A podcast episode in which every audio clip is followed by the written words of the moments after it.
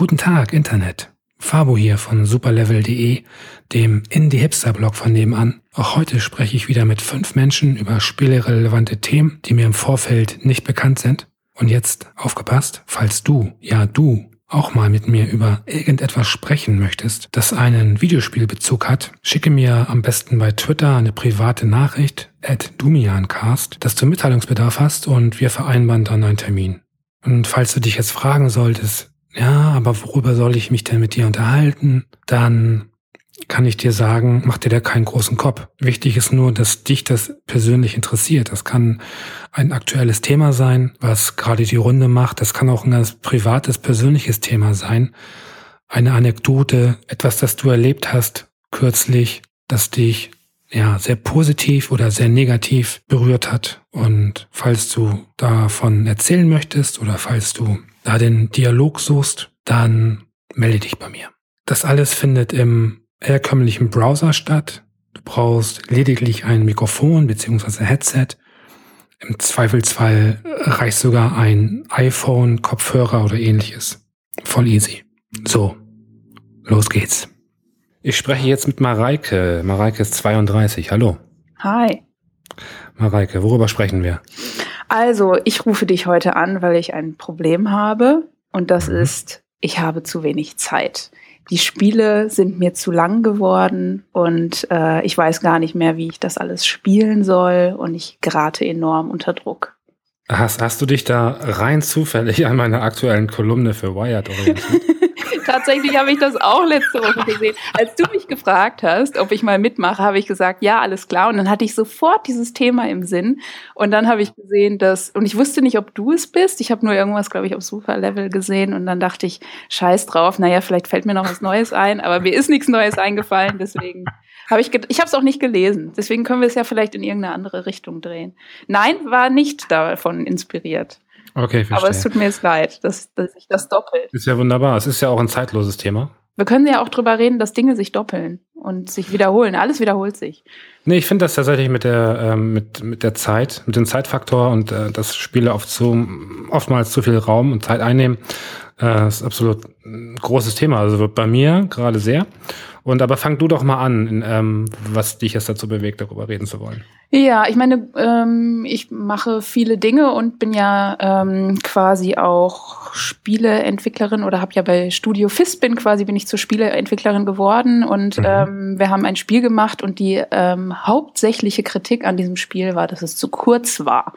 Und das fand ich, weiß ich noch vor, weiß nicht, wie viele Jahre ist das jetzt her, drei Jahren schon immer ein bisschen komisch, dass das so die Kritik war, weil ich dachte, natürlich, man kann auch Sachen strecken, aber man will das doch nicht. Das ist doch eigentlich eine Qualität, dass man eine Geschichte auf wie viel Spielzeit hatten wir, keine Ahnung, vier, fünf, sechs Stunden erzählen kann. Und ich habe das eigentlich immer als Qualität festgestellt, aber tatsächlich in den Kritiken kam es ähm, meistens als Negativpunkt daher. Und ähm, zunehmend stelle ich fest, dass gerade das das ist, was ähm, ich mag und lieb gewinne, ähm, was ja vor allen Dingen auch in der Indie-Game-Sektion ähm, quasi dargestellt wird, sind nämlich kurze Erlebnisse und kurze ja, Geschichten. Und das finde ich schön. Und natürlich ähm, gerate ich so als Lehrende immer wieder in die Situation, die aktuellen Titel auch zu kennen und gespielt zu haben und äh, heute haben wir, keine Ahnung, im Kurs über Overwatch gespielt, äh, geredet und dann denke ich, scheiße, das habe ich ja noch gar nicht angerührt.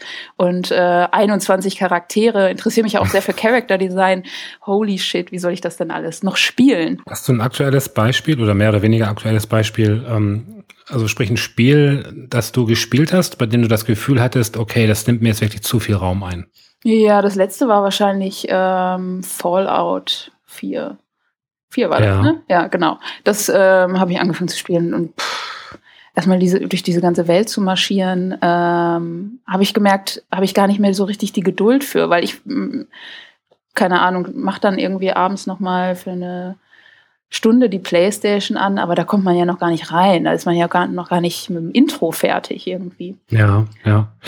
Wobei sich natürlich gerade so ein Spiel wie Fallout nicht wirklich dazu eignet, um es irgendwie auf drei Stunden zu komprimieren. Ne? Klar, das weiß ich ja auch. Und das ist ist, man kann ja auch quasi ohne diese ganzen Side-Quests ähm, die, diese großen Open-World-Spiele spielen. Und natürlich ist das auch gerade ein fiktives Problem, mit dem ich daherkomme. Aber das ist ähm, eigentlich was, wo ich manchmal denke, okay, ähm, das bringt mich halt immer wieder von AAA weg hin, hin zu Indie-Games. Zum einen natürlich, dass sie, weil sie mich künstlerisch mehr interessieren.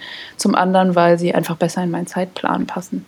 Ja, was meinst du, was reizt Menschen an diesen Spielen, die 50, 100, 200, 500 Stunden lang äh, dauern? Warum machen die das?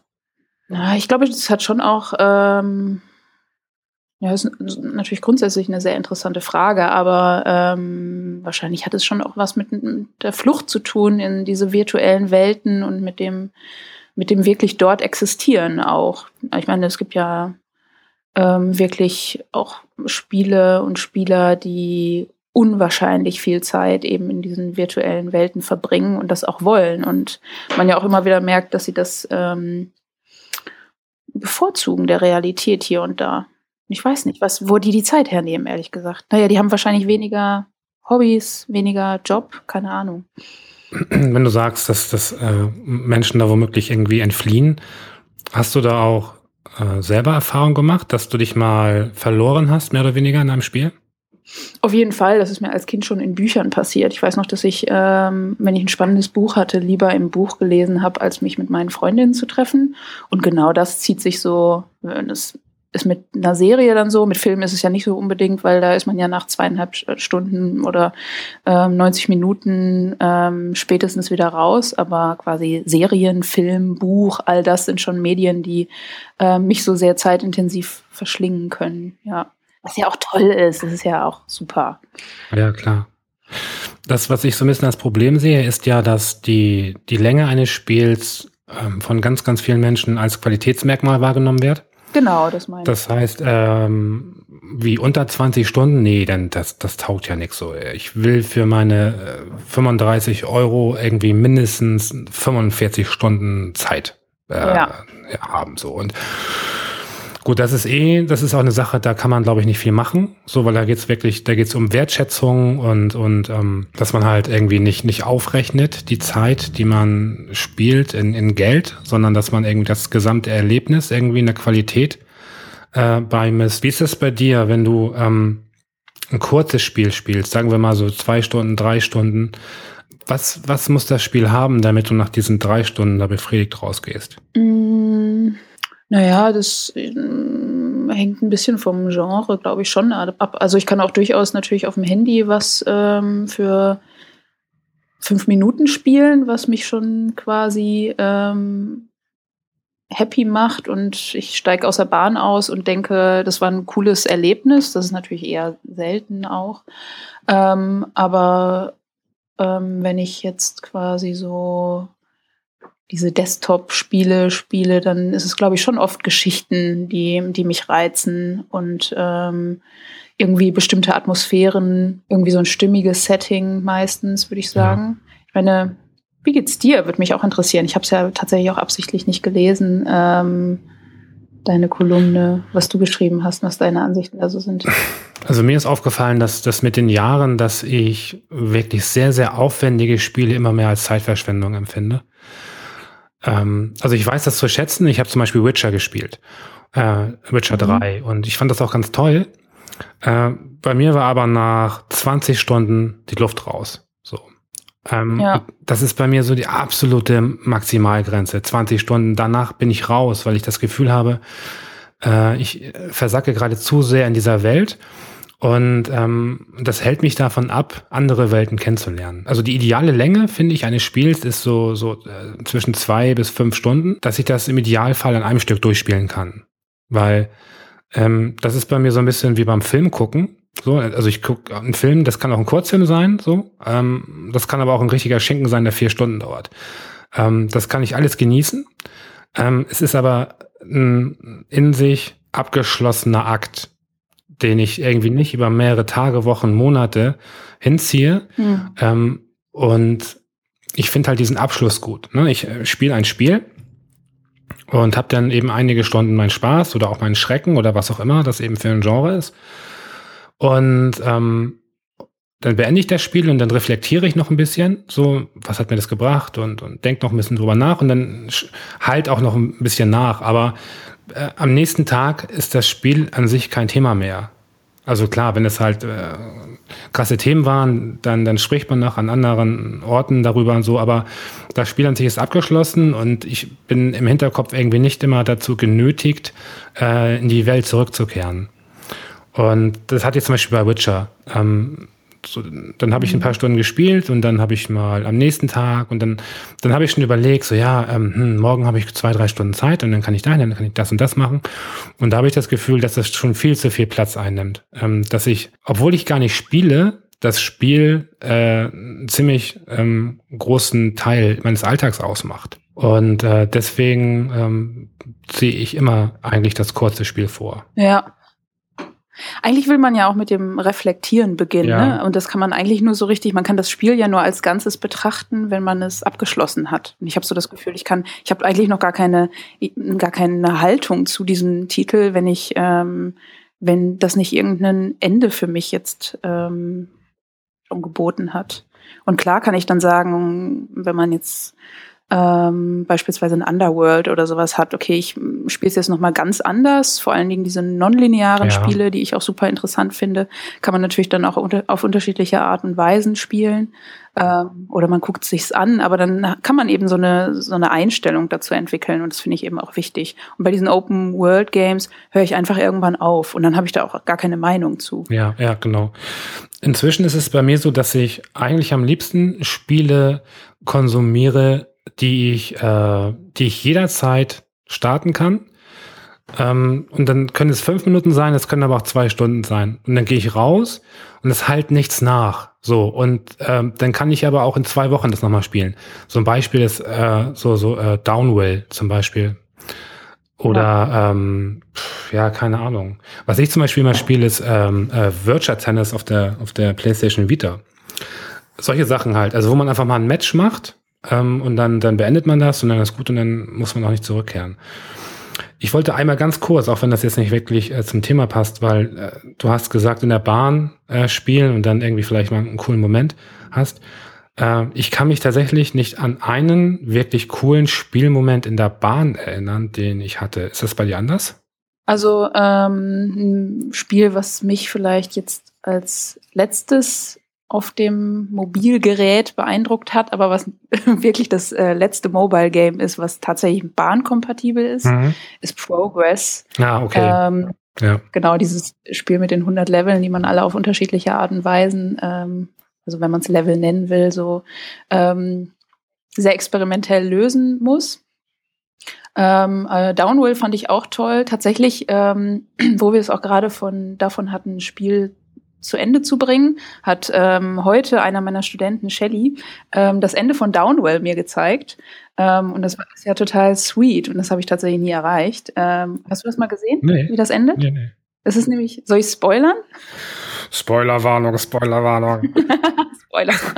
Das ist nämlich total sweet. Also, oder ich spoiler es nicht, aber es gibt tatsächlich am Ende ein schönes, ähm, eine schöne Auflösung, warum er da runtergesprungen ist. Ach so. Und ähm, das hat, genau, das ist es nämlich, weil ich das Spiel auch, weil es dann für mich, für ein Casual Game, aber muss ich auch eingestehen, ein bisschen zu ähm, hart war. Ich ja. habe dann irgendwann aufgehört. Ähm, hat es sich für mich quasi nie als komplette Experience äh, dargeboten, da ich quasi das Ende, was eigentlich ganz sweet ist, ähm, kannst du ja nachher mal nachschauen, ähm, mhm nie erlebt habe. Und das ist ja. eigentlich auch ein bisschen schade.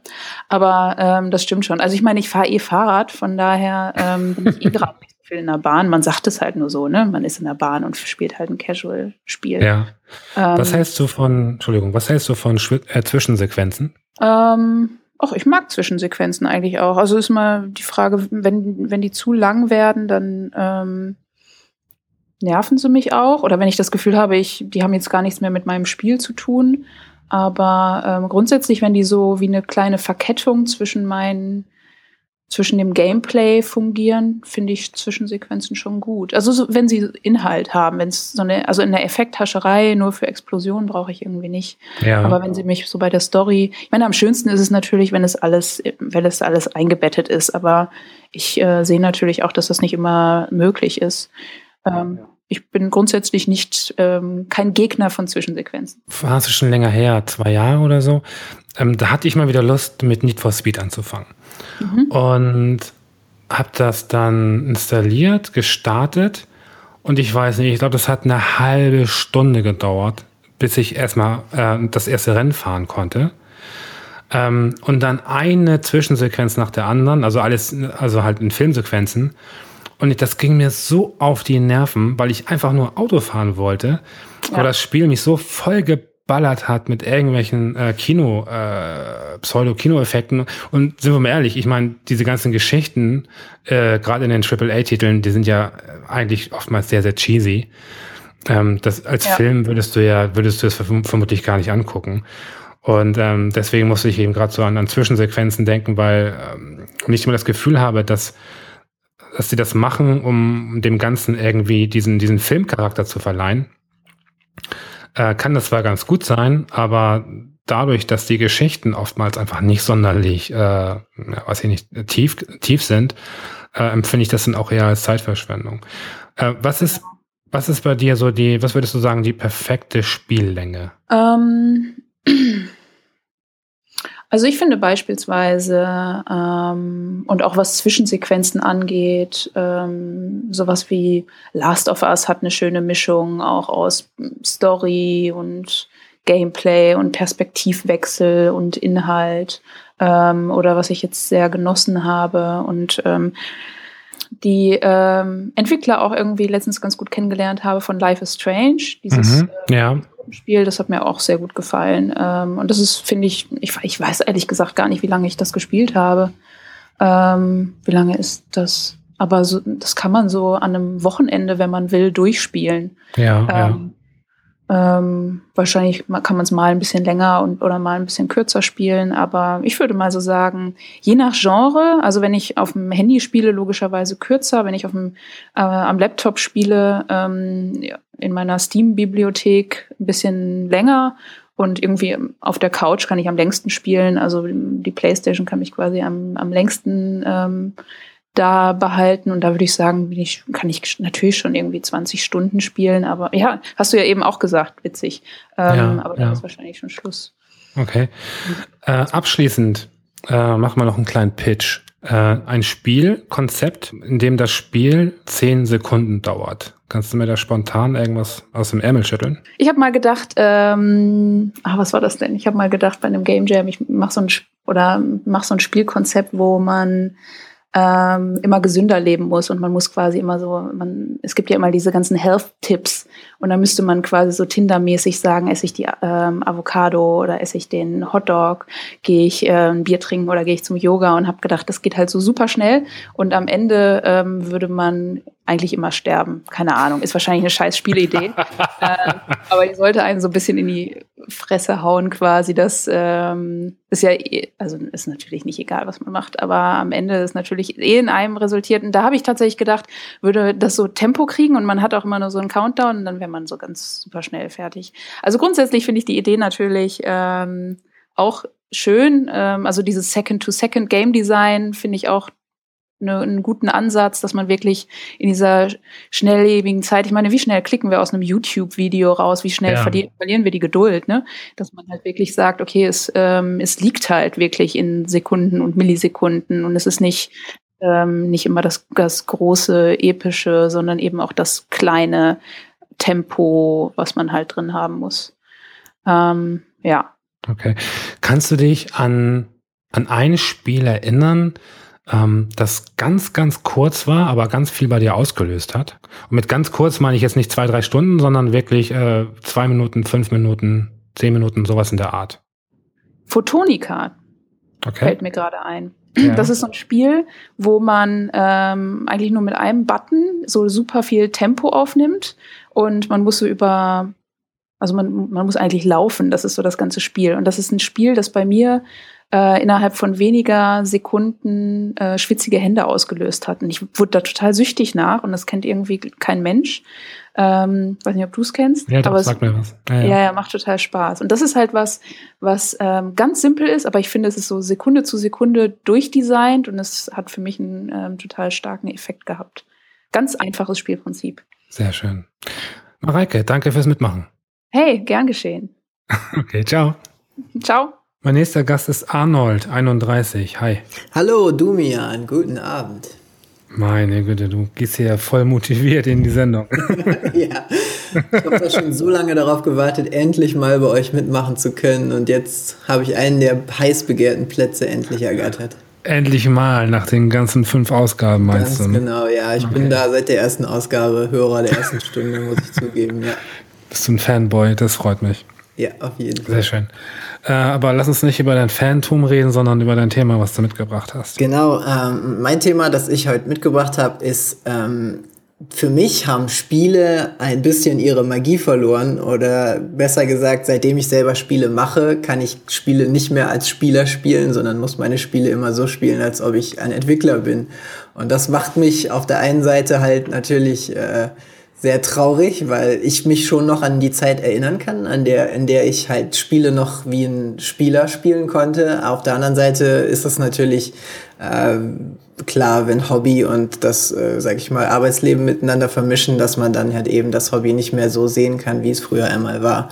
Ja, Und ähm, was mich halt in der letzten Zeit, äh, wie gesagt, so ein bisschen dahingehend halt auch nochmal beeindruckt hat, sage ich mal, ist äh, kurze Anekdote. Mein Vater ist äh, Mitte 60 und ist eigentlich schon immer mit uns Kindern, sage ich mal, ich habe noch einen äh, jüngeren Bruder, immer versucht auch gewesen, mit uns zu zocken, also Videogames generell. Und ähm, er ist vor, ja, jetzt ist ja auch schon ein paar Jahre her, zwei, drei Jahren mit Diablo 3 quasi warm geworden und spielt dieses Spiel seitdem ununterbrochen. Hat wirklich also tausende von Stunden ungelogen in dieses Spiel gesenkt. Und äh, wenn ich mit ihm gespielt habe, hatte er also immer dieses äh, kindliche Bewunderung für das Spiel. ja. Konnte er sich erhalten. Und wir haben halt so oft Runs, sag ich mal, gemacht auf irgendwelche Bosse, die halt ja bei Diablo natürlich so ein bisschen zufällig generiert sind, was die Level angeht oder so. Aber wenn man halt ein bisschen länger spielt, sieht man die Levelstrukturen. Und ähm, wenn er halt dieses Spiel spielt und äh, dann durch irgendwelche Welten, sag ich mal, rennt, ist er halt wirklich immer so, oh, da vorne eine Kiste, da waren wir noch nie. Und ich sag immer, oh mein Gott, Papa, wir sind ungefähr schon 50 Mal an dieser Stelle vorbeigelaufen. Aber er, wie gesagt, kann nicht hinter diesen Vorhang sehen und für ihn ist das Ja. halt alles Magie und total, äh, ja, halt, wie gesagt, undurchdringlich. Und äh, für mich hat das alles extrem an Reiz verloren. Und ähm, ja, es ist halt für mich in der letzten Zeit echt schwierig geworden, noch Spiele zu finden, äh, die mich halt irgendwie auf einer Ebene packen, die halt nicht direkt in dieses äh, analytische und okay, ich sehe sofort jeden Fehler oder alles das, was ich hätte anders oder besser machen können in diesem Spiel. Und das ist Ja, halt spannend. schwierig halt geworden. Spannend. Ich muss so an dieses Sprichwort denken, dass ähm, Unwissenheit ein Segen ist. Ja, genau. Und äh, in, in manchen Bereichen trifft das sicherlich zu. Und ja, ich glaube, gerade wenn du so wahrscheinlich mal so direkt vergleichst, so, du meintest eben so die, dieses, diese kindliche Freude, ähm, die man selber ja auch einfach noch kennt aus der Jugend und Kindheit, ähm, die ist ja eh unerreichbar. Ja, gut, klar. Man hat es ja auch oft anders im Kopf, als es wirklich gewesen ist. Ja, ne? sowieso. Man hat sowieso. ja oft dieses, okay, man holt noch mal ein altes Spiel raus und spielt es und merkt halt, wie blöd das eigentlich ist oder wie schlecht das eigentlich ist. Aber als Kind zum Beispiel hat man einen völlig anderen Horizont und äh, ja, viele Dinge sind einem gar nicht klar.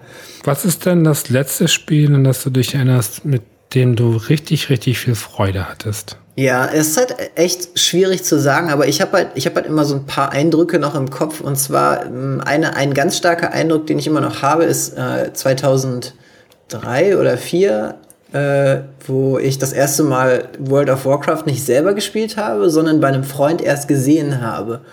Und ich weiß nicht, ob du das Spiel gespielt hast, aber es gibt halt ja diese Hauptstadt da von den äh, Orks, äh, die heißt Orgrimmar.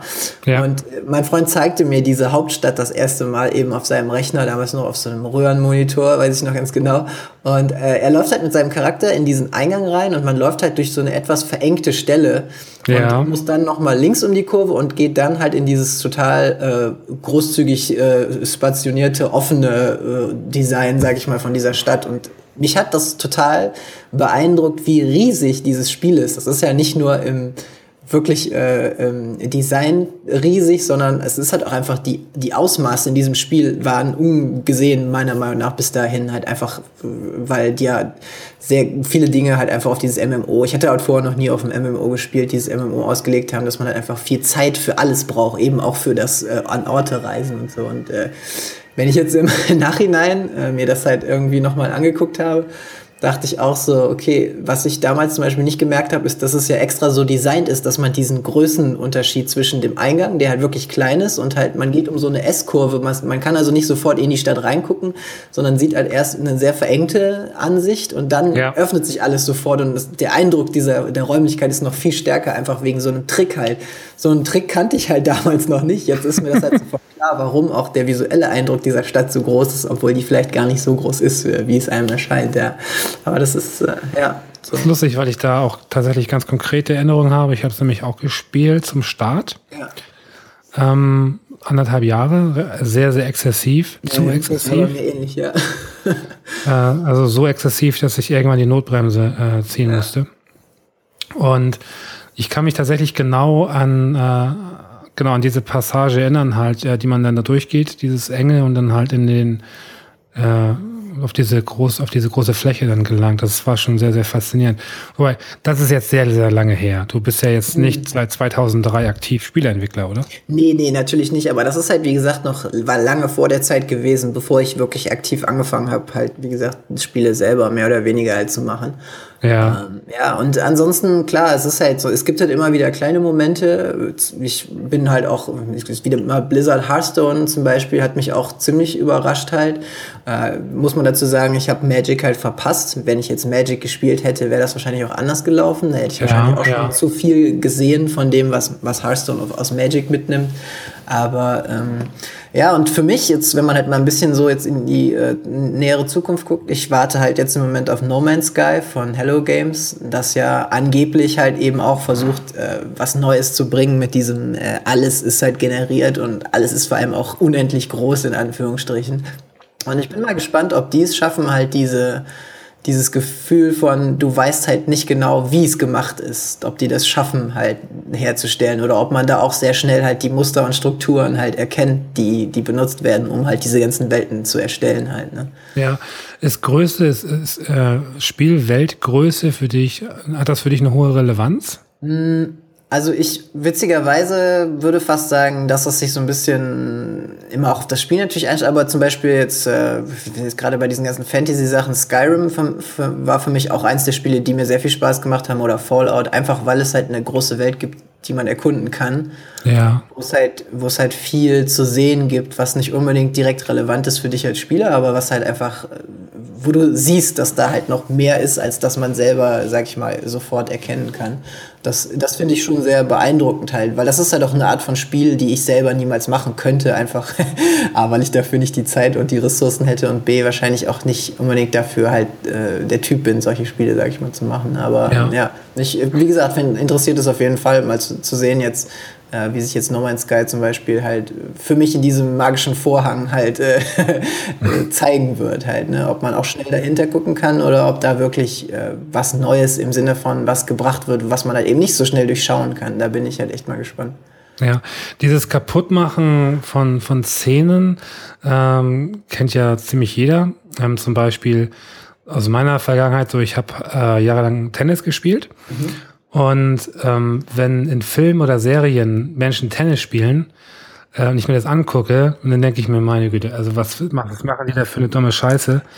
Jeder Schlag äh, geht komplett entweder 1000 Meter rüber oder ins Netz. Okay. Ähm, oder ähm, so ein krasses Beispiel ist natürlich auch Hacker, also Leute halt, die sich ein ja. bisschen damit auskennen, ja, wissen halt, das ist totaler Quatsch, den die da machen. Und dementsprechend ist es bei dir ja sicherlich auch so, äh, da du dahinter blicken kannst und so ein bisschen halt den, den Realismus auch äh, einfach vor Augen hast, ähm, lässt du dich nicht so leicht äh, reinlegen, womöglich. Ja. Mhm, ähm, genau. was sind denn so ganz konkrete Sachen, die dir beim Spielen auffallen, negativ? Mm, naja, also das ist halt äh, für mich immer so eine schwierige Geschichte, zum Beispiel, das ist, äh, keine Ahnung, also Call of Duty wird ist jetzt natürlich ein offensichtliches Beispiel, aber Call of Duty ist ja ganz oft ein Schlauchsystem und äh, wenn du halt wenn du halt diese Schlauchspiele spielst äh, und halt sofort siehst, okay, der, die klassische Invisible Wall, hier komme ich nicht weiter, dann, ja. dann wird man halt sofort herausgerissen aus der aus der Welt des Spiels und äh, keine Ahnung, es ist halt, äh, wie gesagt, generell bei mir oft, dass ich halt auch Game Design Probleme sehe, die ich jetzt im Speziellen nicht erklären kann, aber wo ich mir denke, okay, das, das hat halt die und die Konsequenzen und ich kann halt in meinem Kopf schon, sage ich mal, den ganzen äh, Entscheidungsbaum, der dahinter steckt, ablaufen, bevor ich überhaupt irgendwas gemacht habe in dem Spiel und weiß schon, dass der nirgendwo hinführen wird, einfach weil da, ja, wie gesagt, dann gespart wurde oder nicht genug Zeit investiert wurde, um etwas komplett durchzudesignen halt. Ne? Das passiert also sehr oft. Ja, was sind denn so deine bevorzugten Genre? Ähm, ja, ich bin schon auf jeden Fall immer noch auf dieser Fantasy-RPG-Schiene äh, hängen geblieben, sage ich mal, weil das mich als Thema am meisten interessiert. Ja. Ähm, Ansonsten, ich habe als äh, Jugendlicher, sage ich mal, sehr viel Counter-Strike gespielt. Also Shooter sind generell auch ab und zu mal für mich interessant. Da kommt es aber auch immer ganz stark drauf an, was das jetzt für ein Shooter ist. Ob das jetzt halt so ein klassischer äh, Counter-Strike-Shooter ist, wo man mit einem HP, sage ich mal, nur rumläuft, oder ob das halt ein, keine Ahnung, Gears of War ist, wo man halt als äh, Kugelschwamm äh, kann, bevor man auch nur irgendwie ein bisschen äh, kaputt geht. Das ist also, äh, kommt auch immer wirklich darauf an, keine Ahnung. Wie stehst du denn zum Beispiel zu Glitches? Also das sind ja offensichtliche Fehler, die auch eigentlich so jeder wahrnimmt oder wahrnehmen kann. Ähm, Siehst du das dann noch schlimmer oder empfindest du das eigentlich auch als, als gute Sache innerhalb eines Spiels? Also ich finde auf jeden Fall Speedruns interessant, die sich mit halt eben Glitches oder Bugs halt beschäftigen halt. Das finde ich super interessant, weil das ja letztendlich sogar fast ein bisschen magisch ist, halt etwas in einem Spiel zu finden, was eigentlich gar nicht da sein sollte und das halt ja. auszunutzen. Das ist ja genau das, was ich halt meine mit. Das ist halt noch dann etwas, wo man als Normalo in Anführungsstrichen nicht hinterschauen kann. Äh, ich erinnere mich gerne jetzt an die äh, Geschichte, wo die mit dem SNES e irgendwie Code äh, oder ROM-Memory-Manipulationen machen und Spiele im Spiel entwickeln quasi einfach nur dadurch, dass die Positionen tauschen oder die rote, die rote Schildkröte, ein Panzer in irgendeiner bestimmten Position, in einem bestimmten Pixel irgendwie verschieben, so dass halt irgendwas passiert. Also wie man auf solche Sachen kommt, da stehe ich zum Beispiel auch komplett noch vor dem Vorhang und kann auch nicht nachvollziehen, wie überhaupt da der, der Prozess ist. Also sowas finde ich halt super spannend, das stimmt, ja. Bei welchen Spielen ähm, bist du am, am unbeeinflussten? Also wel, welches äh, Genre oder welche, welche Titel, ähm, da gehst du ran und das ist so weit von deinem Spiel weg, was du persönlich machst, dass du da relativ frei rangehen kannst?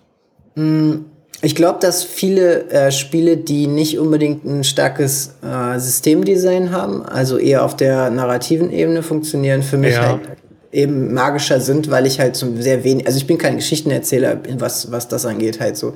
Mhm. äh, Firewatch, was ich ja jetzt zuletzt gespielt habe, hat mich auf jeden Fall sehr gut abgeholt, was das angeht. Es ist natürlich ja auch ein relativ äh, designtes Spiel, sage ich mal, wo halt wenig Zufälle oder so passieren, sondern halt einfach die Geschichte erzählt wird. Aber das finde ich halt auf jeden Fall super spannend, äh, einfach in der Richtung halt eher dann zu gucken, als jetzt, äh, weiß ich nicht, keine Ahnung, bei irgendeinem Hearthstone-Systemkartenspiel oder so.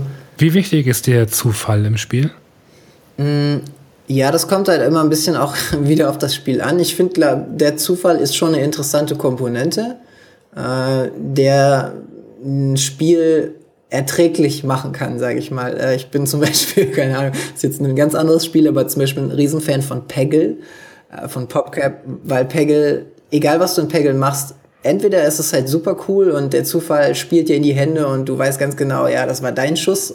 Oder du, du, es funktioniert halt überhaupt nichts und du kannst den ganzen äh, Missgunst dem Zufall zuschieben, weil das war ja nicht, was ja nicht du, sondern der Zufall hat äh, quasi die Kugel dahin gelenkt, wo sie nicht hin sollte. So, ja. Der Zufall ist ein interessantes Element, um Spiele halt, äh, sag ich mal, ähm, zugänglicher zu machen. Ähm, ich musste gerade an, an Stanley Parable denken. Hast du das gespielt? Mhm. Ja, ich habe das ein bisschen gespielt. Ich habe das ehrlich gesagt nicht ganz durchgespielt. Ich habe, glaube ich, ein Ende äh, gesehen, aber jetzt ja. nicht mehr als das. Und das war auf jeden Fall ein sehr interessantes Spiel. Das fand ich auch. Also, da waren halt sehr viele interessante Kniffe drin, die halt äh, ja auch so ein bisschen das äh, Spielen äh, oder Videogames an sich äh, persiflieren, wo man halt eben halt diese Entscheidung treffen soll, die der Narrator einem vorgibt und man natürlich genau das andere macht und so weiter. das war auf jeden Fall super cool gewesen, das stimmt. Ja, weil da muss ich dran denken, weil das müsste ja eigentlich genau sowas sein, was ja, ähm, ja, äh, relativ weit weg ist von dem, was man mhm. sonst ja, macht. Stimmt, ja, auf jeden Fall. Und dementsprechend auch da noch die Überraschung sehr groß ist, ne? Ja, ich sollte auf jeden Fall auch mal das zweite noch davon spielen, dass, äh, wo es sogar noch mehr auf Spieleentwicklung geht. Ich habe jetzt gerade den Namen leider vergessen. Das ist das zweite Spiel von, von den beiden gewesen. Ich habe natürlich auch den Namen vergessen, war ja klar. Ja, wahrscheinlich unsere Zuhörer werden wissen, welches Spiel.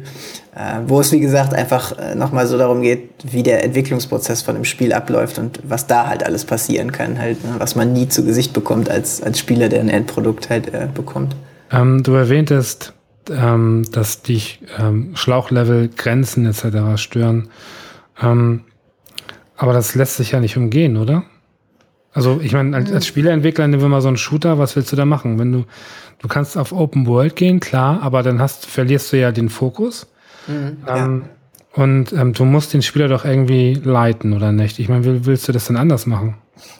Ja, es kommt also jetzt nochmal das Beispiel Counter-Strike zum Beispiel ist natürlich auch ein Level, so, das in sich geschlossen ist, aber das weiß man halt als Spieler von vornherein. Und bei Call of Duty zum Beispiel wird einem ja oft suggeriert, dass die Welt halt offen ist, aber sie ist es halt gar nicht halt so. Ja. Da, da würde ich halt sagen, muss man natürlich auch als Spiel ehrlich zu sich selber sein und von vornherein halt das dem Spieler vermitteln, dass es halt eben entweder, wie du sagst, ein designtes äh, Szenario ist oder eben eine offene Welt ist.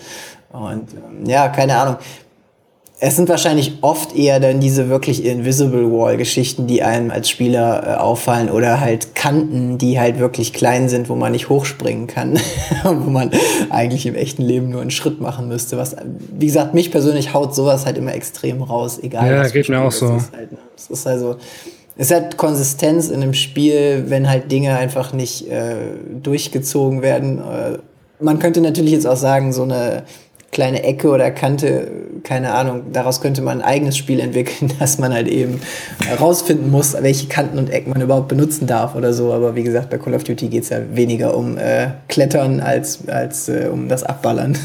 Ja, und wenn du sagst, dass du da mit dieser äh, ständigen Kritikerbrille äh, rangehst und halt Fehler findest und so, ähm, ist, machst du da auch so, so ein bisschen das, das Mittel zum Zweck? Also ist das für dich auch schon so ein kleiner Sport geworden? Also hast du vielleicht auch eine, ein bisschen eine Freude daran, halt äh, das Spiel zu zerstören?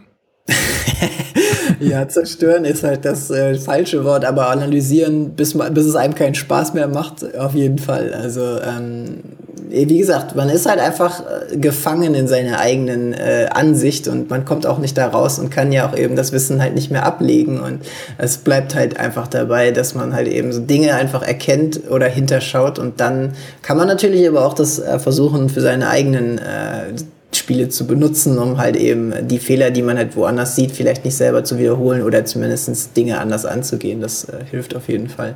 Ja. Äh, letzte Frage in Bezug auf Spieldesign. Was war dein, dein gröbster und dümmster Fehler, den du je gemacht hast? Äh, in meinem letzten Spiel habe ich eine Ingame-Währung äh, gehabt, mit der man Dinge freischalten kann. Aber ja. nachdem man alle Dinge freigeschaltet hat, bekommt man immer mehr Währung. Und es gibt Spiele, die haben Hunderttausende von Währungseinheiten, mit denen sie nichts machen können. Und sie sind äh, wütend und traurig zugleich, dass sie nichts mit diesem ganzen Geld oder Gold machen können in dem Spiel. Äh, ja, das war ja. ziemlich dumm. Okay, stimmt. Auch ein bisschen kurzsichtig, ne? Ja, genau. okay, jetzt kann ich dich einfach, ich kann deine Meinung jetzt nicht mehr ernst nehmen. Äh, ja, das, leider. Ja, aber es passt ganz gut, weil die Zeit ist überschritten und wir müssen eh aufhören. Gut. Äh, ich Super, danke dir fürs Mitmachen. Ja, danke dir. Arnold, äh, dir noch einen schönen Abend. Dir auch. Bis dann. Tschüss. Ciao. Mein nächster Gast ist Alex. Moin. Moin. Alex, worüber sprechen wir heute? Ja, ich wollte an ein vergangenes Thema anknüpfen und zwar vom Micha, äh, der ja. sich so ähm, über die AAA-Verschönigung quasi von ähm, Ersten Weltkrieg geärgert hat und ja. auch äh, so ein bisschen den Stand der Dinge bei Call of Duty äh, kritisiert hat und vielleicht aber trotzdem so einen konstruktiven Ausblick in die Zukunft schaffen. Okay, kannst du vielleicht mal ganz kurz zusammenfassen, äh, was seine Aussage war? Seine Aussage, so wie ich es verstanden habe, war, dass er sich halt einerseits sehr ärgert, dass ein ernstes Thema wie der Erste Weltkrieg so verherrlicht wird. Ja. Ähm, quasi so eine Schießbudenattraktion wird. Genau. Und ähm, wenn ich es jetzt richtig in Erinnerung habe, hat er sich halt auch geärgert, dass Call of Duty generell eben so eine Action-Hero-Geschichte geworden ist, wo man irgendwie alles umballert und der Coolste ist und überhaupt nicht mehr reflektiert, was man eigentlich macht. Ja, was ist denn deine Meinung dazu? Ähm, ich denke, dass es auf jeden Fall so ist. Ich habe natürlich Battlefield jetzt auch noch nicht gespielt, aber ich bin mir sehr sicher, dass das, der geschichtliche Hintergrund da wenig äh, zum Tragen kommt. Und ähm, zu Call of Duty ähm, denke ich auch, dass die modernen Shooter äh, so geworden sind. Ähm, das letzte, was ich gespielt habe, war Black Ops 3, glaube ich. Ja. Und habe dann auch irgendwann aufgehört. Ich fand dieses ganze, die Inszenierung eigentlich ziemlich gut, aber man kriegt halt regelrecht ins Gesicht gesagt, so, oh, du bist der Coolste und oh, ja, hast du voll gut gemacht und so. Und ähm, ja, habe mich dann erinnert, wie das eigentlich früher war bei Call of Duty 1 und 2 und das fand ich eigentlich ziemlich gut. Wie war es denn da? Ich habe es gar nicht gespielt, ehrlich gesagt. Ja, ähm, ich finde eigentlich, dass das Spiel diesen das Thema Sterben sehr in den Vordergrund gerückt hat. Man ist also nicht nur oft gestorben, sondern es gab auch sehr viele Abschnitte, wo man einfach nur, ähm, also im ersten Teil war das so, da hat man, ist man, ähm, hat man als Russe gespielt, ähm, quasi die Rückeroberung Stalingrads. Ja. Und hat einfach nur Munition in die Hand gedrückt bekommen und äh, der, der neben einem stand, das Gewehr. Und dann okay. wurde man losgeschickt. Und allein in dieser Passage quasi seinen Punkt zu erreichen, von dem man dann seinen Partner da unterstützen sollte, ist man einfach, also ich zumindest, keine Ahnung, 30 Mal gestorben oder so. Mhm. Und ähm, also ein Aspekt, den ich da halt sehr gut fand, ist der Perspektivenwechsel, dass man sozusagen in vielen verschiedenen Fronten und Geschehnissen ist. Und andererseits ähm, hat das mir zum ersten Mal dieses, dieses Gefühl vermittelt, wie viele Leute eigentlich im Krieg da gestorben sind und wie unsinnig das war. Also das hat eigentlich so eine, ich sag mal, ähm, ja, hat das ganze Thema noch eigentlich anschaulicher gemacht für mich. Ja, kann man das wirklich, kann man wirklich in einem Spiel das verdeutlichen, also, also die Opferzahl? Ist das nicht so ein bisschen, äh, weiß ich nicht, ähm nee, also das natürlich nicht, aber ähm, eine Mechanik in Spielen ist ja, dass man aus seinem Tod lernt. Ja. Und an diesen Stellen war das eigentlich, denke ich, so beabsichtigt, dass man halt lernt, ähm, dass, da, dass man einfach an jeder Ecke stirbt. Also dass es eben nicht so ist ja, wie in den okay. anderen Teilen, ähm, dass man da einfach durchrennt und irgendwie überall liegen Medipacks rum oder ich, nee, ich glaube, da braucht man gar kein Medipack mehr in den neuen, man regeneriert sich einfach magisch. Ja, ja. Und ähm, es gibt halt noch viele andere Szenen, äh, wo man dann gegen so die deutschen MGs anrennt und das einfach Mordschaos ist. Alle links und rechts sterben die Leute. Wenn man zurückläuft, wird man von diesen russischen Kommandanten da erschossen, die quasi äh, keinen Rückzug dulden. Und das äh, hat bei mir auf jeden Fall einen nachhaltigen Eindruck hinterlassen. Okay, du meinst also, dass der, der Tod als solches, äh, wenn der mehr im Vordergrund steht, ähm, dass das ja einfach das, das Spiel und den, den Krieg auch näher bringt. Ja, also es ist ja immer eine schwierige Sache, wenn man darüber liest oder auch Dokumentation guckt, dann kann man ja schlecht aus den, ähm, also man kann Teil der Emo Emotionen vielleicht vermitteln, aber so schlecht darstellen, wie es wahrscheinlich gewesen ist.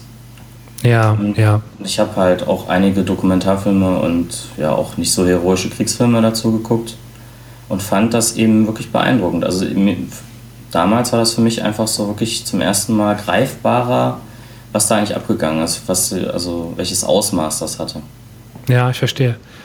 Wobei natürlich immer, also klar, wer, wer nicht im Krieg war, wird das auch einfach nicht verstehen können, weil natürlich äh, auch wenn du im Spiel sterbst, ist es ja keine, keine ernsthafte äh, Konsequenz. Ne? Genau. Ähm, ich stelle mir zum Beispiel vor, jetzt mal so ein, zwei Beispiele. Ein Beispiel ist, äh, wäre ein, ein Permadeath, also sprich, du spielst einen Ego-Shooter und wenn du in dem Ego-Shooter stirbst, bist du raus. Komplett. Mhm. Problem, wird keiner kaufen. Ja. Das ist auch ein Teil meines Themas eigentlich. Ja, ja. Dann äh, das zweite wäre halt eine, eine ernsthafte ähm, Konsequenz. Mhm. Zum Beispiel äh, ist mal so ein ganz, ganz fiktives Science-Fiction-Horrorfilm-Szenario, äh, dass dir jemand halt irgendwie so einen Helm aufsetzt, auf den ist eine Pistole äh, angesetzt und ähm, du spielst dieses Spiel und wenn du halt im Spiel als dein Charakter einen Kopfschuss erleidest, äh, wirst du halt im Endeffekt auch in Realität erschossen. So. Mhm. Also das wäre halt irgendwie, dann hättest du vielleicht im Ansatz äh, die Angst und die Panik, äh, die vielleicht auch im realen Krieg vorhanden wäre. Ja. Was ist natürlich unrealistisch, okay. Ja, ist die Frage. Also als psychologisches Experiment kann ich mir letzteres schon vorstellen. Ne? Es gibt ja verschiedene Sachen, die auch gemacht werden, wo das halt nur simuliert wird, wo einem gesagt wird, das ist jetzt so. Und ja. dann kriegt man ja schon äh, Angst auf jeden Fall und fragt, also ich würde wahrscheinlich dann fragen nach zwei Minuten, äh, in denen ich in der Deckung rumkriege, ob ich jetzt aufhören darf. Ja, genau, genau. Ähm, aber ähm, das ist, äh, das ist, finde ich, auch so eine, so eine spannende Sache jetzt mit dem ganzen neuen Virtual Reality Gedöns. Also ich habe selber ähm, auf der Gamescom das mal ausprobiert mhm. und finde es wahnsinnig beeindruckend, wie viel näher man sich dem ganzen Geschehen fühlt, indem man einfach nur mit seinem echten Körper so ein bisschen interagiert. Ja, ja. Man bewegt ja eigentlich nur seinen Kopf und dreht sich ein bisschen im Kreis sozusagen. Also man hat ja, man läuft ja nicht viel, geht ja auch nicht. Aber man, also zumindest geht es mir so, man fühlt sich da halt vielleicht nicht als Teil des Geschehens, aber nicht so starken Beobachter wie nur vor der Konsole oder so. Siehst du das als, als positive Entwicklung oder siehst du auch eine Gefahr da drin? Also ich erstmal auf jeden Fall positiv und Gefahr müsste ich jetzt fragen, was du meinst. Gefahr im Sinne von mh, hm, zum Beispiel, ja, dass man abstumpft. Ach so, okay, ja, das ist natürlich ein Punkt. Weil ähm, du siehst ja zum Beispiel, wenn du mal so die, die letzten Jahre betrachtest, nehmen wir einfach nur mal Filme, Serien, wie auch immer. Mhm ähm, Gewalt, Sexualität, Pornos, das ist alles so wahnsinnig problemlos zugänglich geworden. Ähm, und ich glaube einfach, dass dieses Überangebot einfach auch zur Abstumpfung äh, beiträgt. Und äh, die Frage, die ich mir stelle, so und die Gefahr, die ich sehe bei, bei Virtual Reality, ist einfach, dass dadurch, ähm, dass die, äh, die Grenzen immer schwammiger werden zwischen, zwischen Spiel und Realität, dadurch, dass man sich wirklich ins Spiel begeben kann dass man da äh, stark grenzüberschreitend handeln kann und es, es nicht relativ klar ist, wie jeder persönlich individuell darauf reagiert, also psychisch. Und mhm. ich kann mir vorstellen, dass das einfach, äh, also ich bin nicht derjenige, der sagt, irgendwie, wer jetzt da irgendwie äh, mit Oculus Rift irgendwie Menschen abschießt, dass der dann morgen Amok läuft. Das glaube ich wahrlich nicht. Mhm. Da liegen die Probleme ganz woanders. Aber ich denke schon, dass das so in, in Bezug auf die Wahrnehmung von Gewalt und Ausübung von virtueller Gewalt äh, gewisser, gewissermaßen abstumpfen kann, ja, glaube ich. Ja, gut. Ähm, wie alles irgendwie in der Geschichte der Menschheit ist irgendwie immer so ein zweischneidiges Schwert, ne? Ja, ja, sowieso. Ja. Sowieso. Also ich, ich versuche eher, eher die ganze Sache noch positiver zu sehen. Also ähm, das, was ich auch meinte mit Call of Duty und so, die früheren Teile, es kommt natürlich immer total auf den Kontext an. Wenn dir ständig einer sagt, Mann, das hast du gut gemacht und ne, jetzt, guck mal, da laufen noch zwei äh, Passanten, knall den mal in den Rücken und dann ja. dich wieder dafür belohnt, dann denke ich, ist das auf jeden Fall so eine Richtung Abstumpfung. Aber wenn man eben ernster ähm, an das Thema rangeht, wie ich denke eben, dass es früher gemacht wurde und heute selten der Fall ist, also mir fällt jetzt ja. ehrlich gesagt gar kein Gegenbeispiel ein ähm, dann hoffe ich einfach, dass das vielleicht doch zu mehr Nachdenken anregt. So. Ja. Kannst du mir die Faszination vom Kopfschuss erklären? Die Faszination vom Kopfschuss. Ähm, ja. Dass man im Spielen immer versucht, jemanden in den Kopf zu schießen, meinst du? Also meine, meine Wahrnehmung ist, äh, dass der Kopfschuss irgendwie so als besonderer Schuss wahrgenommen wird mhm. äh, und auch abgefeiert wird. Ähm, ich habe zum Beispiel eine Zeit lang mal äh, Sniper gespielt, Sniper äh, Elite. Ja. Und äh, ja, und das fand ich super spannend, weil das ist ja eigentlich eher, da nimmt man sich eher zurück und dann auch ruhig mal irgendwie zehn Minuten irgendwo liegen auf dem Dach. Mhm. Und ich fand das immer super spannend. Und dann, äh, Und das Highlight war einfach so jemanden in den Kopf zu schießen. Mhm. Und Headshot ist, glaube ich, ist im Gaming einfach generell so. Der wird einfach krass abgefeiert. Und äh, ich frage mich, warum das so ist. Also, ja, aus Spielentwicklersicht oder aus Spielersicht? Aus Spielersicht. Aus Spielersicht. Also ich denke, aus Spielersicht wird man einfach drauf gedrillt, dass es gibt viele Spiele, allen voran Counter-Strike, wo man da sozusagen viel mehr Schaden macht. Also es gibt Waffen, die schießen mit einem Schuss jemanden in den Kopf und dann ist er direkt tot. Ja. Und wenn man halt auf die Füße schießt oder sowas, dann hat er halt noch Energie, kann in Deckung gehen und zurückschießen. Ja. Äh, da ist das also quasi Teil der Mechanik. Äh, und in anderen Spielen, also es ist, es ist halt ein sehr kleines Ziel, würde ich sagen. Es ist schwieriger zu treffen einfach. Ja, okay, stimmt. Und es hat halt normalerweise, also auch in anderen Spielen jetzt zum Beispiel äh, The Division, da wird ja das eigentlich ähm, nicht so in den Vordergrund gerückt, äh, wie krass man jetzt zielen kann, finde ich. Also es ist nicht so ein totales Skill-Game. Mhm. Aber selbst da ist es halt so, wenn der Mega-Boss ankommt, dann versuchst du dem halt hauptsächlich auf den Kopf zu schießen oder halt auf, auf eine andere Schwachstelle, was weiß ich, so ein Gastank auf dem Rücken oder so. Ja. Also ja. das ist ja sozusagen dann Teil der Mechanik, man wird halt darauf getrimmt, äh, das dann halt auch umzusetzen. Ja, ja gut, klar, so gesehen ist natürlich der Kopfschuss einfach sehr effizient, ne? klar. Ja, und, und eben auch schwieriger. Also bei den, böses Wort, Call of Duty Kiddies von heute, ähm, wenn man sich da so mal Videos anguckt auf YouTube, wenn die da ihre Frag-Videos zusammenschneiden, ja. Ähm, da ist das halt auch dieser Aspekt so, glaube ich, dass das so glorifiziert wird. Ne? Ähm, Call of Duty, was, was erwartest du vom neuen Teil? Oh, nix, mehr vom Gleichen. Also ich, da würde ich dann wieder mich Micha anschließen und sagen, es wird wahrscheinlich noch schlimmer. Also ich weiß nicht so genau, was ich davon halten habe. Ich finde, die hatten in den letzten Jahren immer viele gute Ansätze vom Setting her. Ja. Und also in diesen Black Ops, was ich da gespielt habe, da war es halt auch so, da wurde dann immer mal die Zeit angehalten und man, musste, man wusste nicht, ob man jetzt Teil einer Simulation ist oder es jetzt echt gerade macht. Also gab es auch so Zeitsprünge und sowas. Das war eigentlich total interessant, aber wurde halt ja eigentlich in den Hintergrund gedrängt. Also es war dann trotzdem halt immer noch dasselbe. Und ähm, das Neue spielt ja dann irgendwie im Weltall, wo sich dann aber auch, wenn ich es richtig verstanden habe, quasi Menschen bekriegen, also keine Außerirdischen. Mhm. Ähm, ja, und das weiß ich nicht, ich finde die Idee schon irgendwie schlecht. Glaubst du, dass, dass Serien wie, wie Call of Duty und Battlefield gezwungenermaßen abbauen mit den Jahren? Oder kannst du dir vorstellen, dass eine der beiden oder beide Serien nochmal die Kurve kriegen und nochmal so richtig zulegen?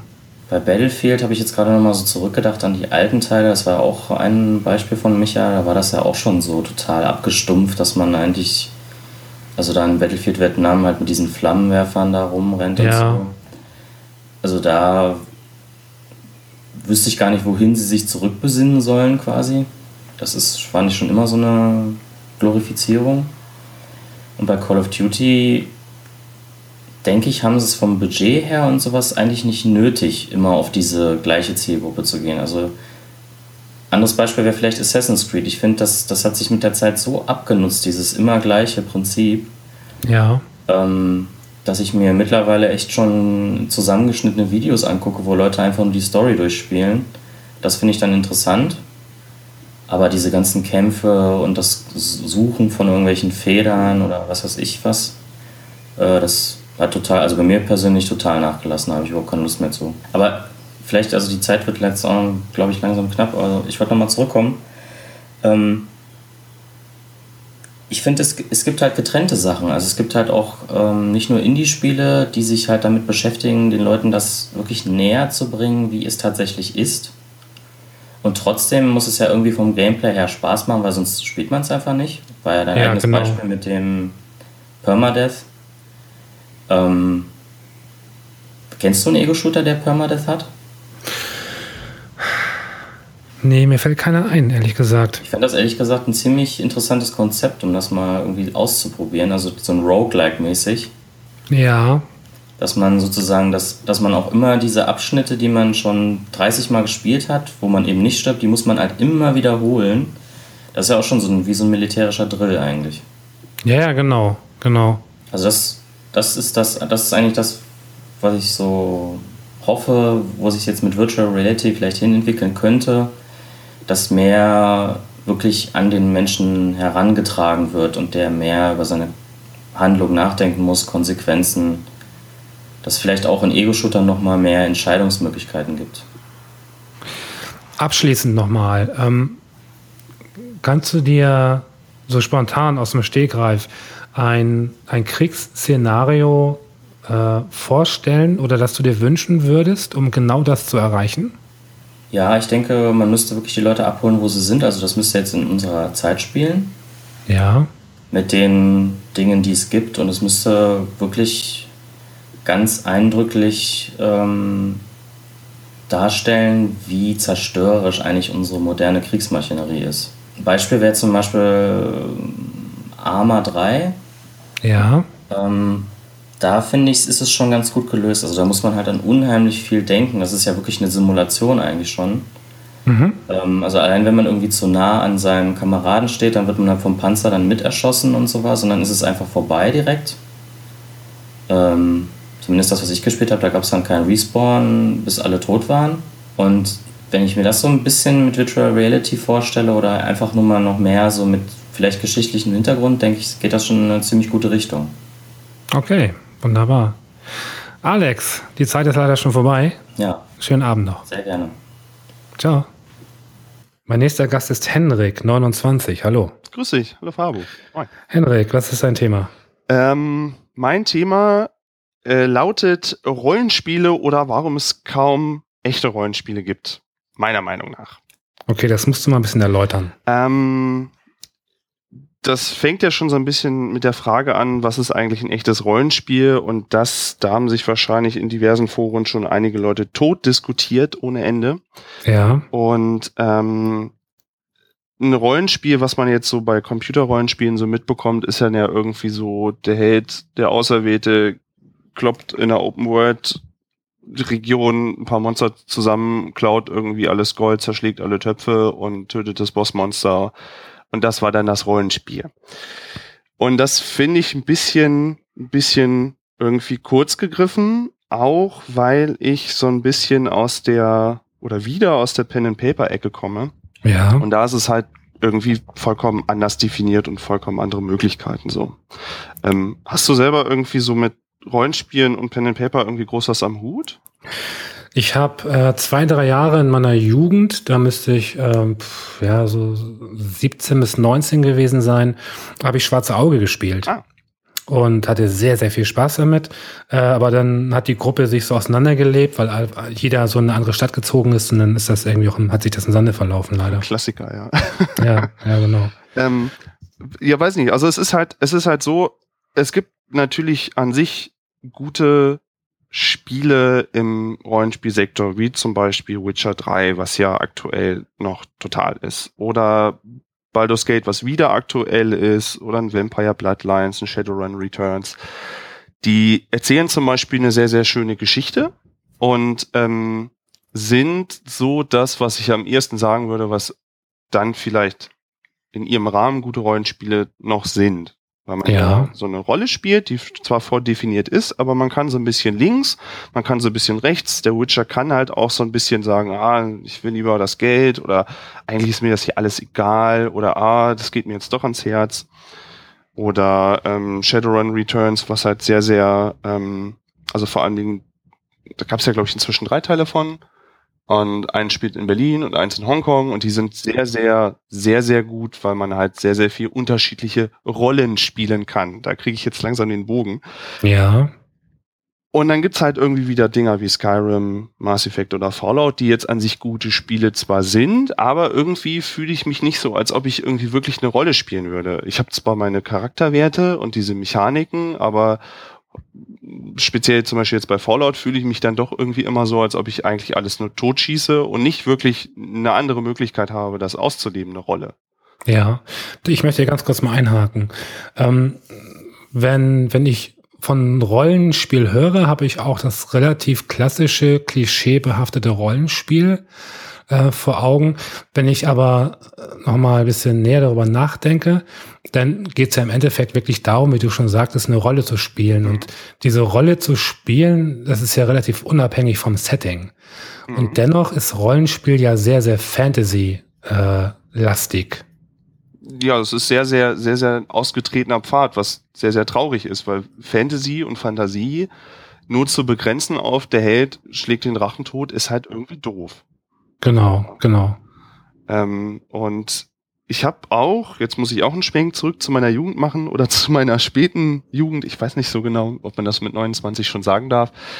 Ähm, ich habe früher sehr, sehr viel äh, Ultima Online gespielt. Ah, cool. Ähm, mit meiner jetzt auch Frau inzwischen zusammen. Ja. Und zwar nicht Ultima Online ganz normal, sondern wir haben irgendwie auf irgendeinen komischen Umwegen haben wir Ultima Online RP Free Shards gefunden. Also Roleplaying.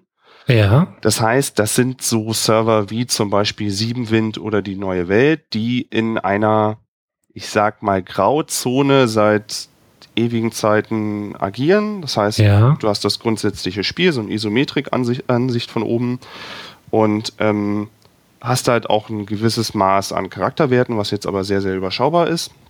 Und ähm, das Tolle an dem Ding ist, dass du theoretisch wirklich alles sein kannst.